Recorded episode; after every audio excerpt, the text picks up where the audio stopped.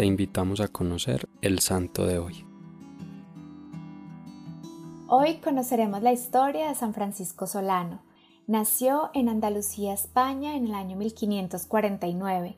Aunque estudió con los jesuitas, se sentía muy atraído por la vida sacrificada y de pobreza de los franciscanos, por lo que decide ingresar a esta comunidad. Es ordenado sacerdote en el año 1576. En sus primeros años de sacerdocio consiguió grandes conversiones con sus sermones, que no eran muy sofisticados, pero llegaban al corazón de muchos pecadores. Antes de cada predicación oraba con mucho empeño. Cuando llegó la peste de tifo negro a Andalucía, San Francisco y su amigo Fray Buenaventura se dedicaron a socorrer a los enfermos. Ambos resultaron contagiados por la enfermedad. Fray Buenaventura murió y Francisco, a pesar de sentir que había llegado su hora, se recuperó milagrosamente. Sintió una gran alegría en su corazón cuando fue enviado como misionero a Sudamérica. En el viaje, la embarcación sufrió un grave accidente a causa de una tormenta.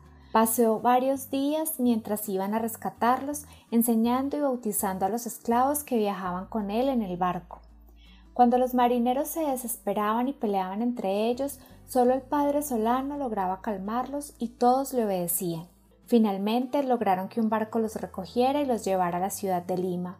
Durante 20 años recorrió el continente suramericano predicando especialmente a los indígenas. Con su deseo por salvar almas, caminó desde Lima hasta Tucumán, Argentina, y hasta las pampas del Chaco paraguayo, pasando por muchos peligros y sufrimientos, pero confiando siempre en Dios.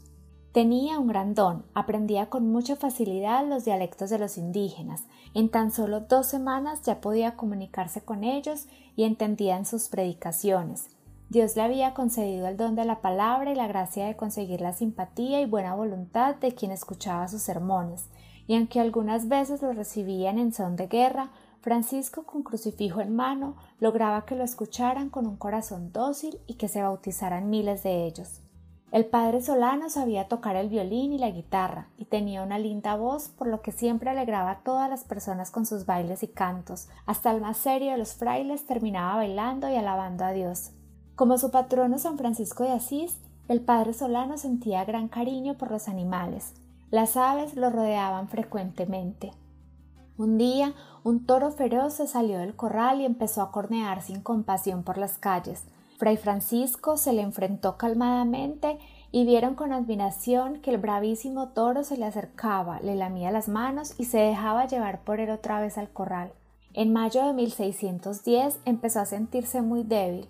Su paciencia y santidad eran admiradas por los médicos que le atendían. El 14 de julio, en medio del canto de muchos pajaritos, el padre Francisco exclamó Que Dios sea glorificado. y expiró. Te invito para que oremos con la oración de San Francisco Solano. Mi buen Jesús, mi redentor y amigo, ¿qué tengo yo que tú no me hayas dado? ¿Qué sé yo que tú no me hayas enseñado? ¿Qué valgo yo si no estoy contigo? ¿Qué puedo yo si tú no estás conmigo? Señor mi Dios, sin mi vanidad me hiciste, sin que te lo pidiera me creaste, en crearme y redimirme mucho hiciste, y menos obraras de lo que obraste en perdonar la obra que tú hiciste. Pon tus ojos, Señor, en mí y ten misericordia de mí, porque yo soy solo y pobre. Cristo Rey nuestro, venga a tu reino.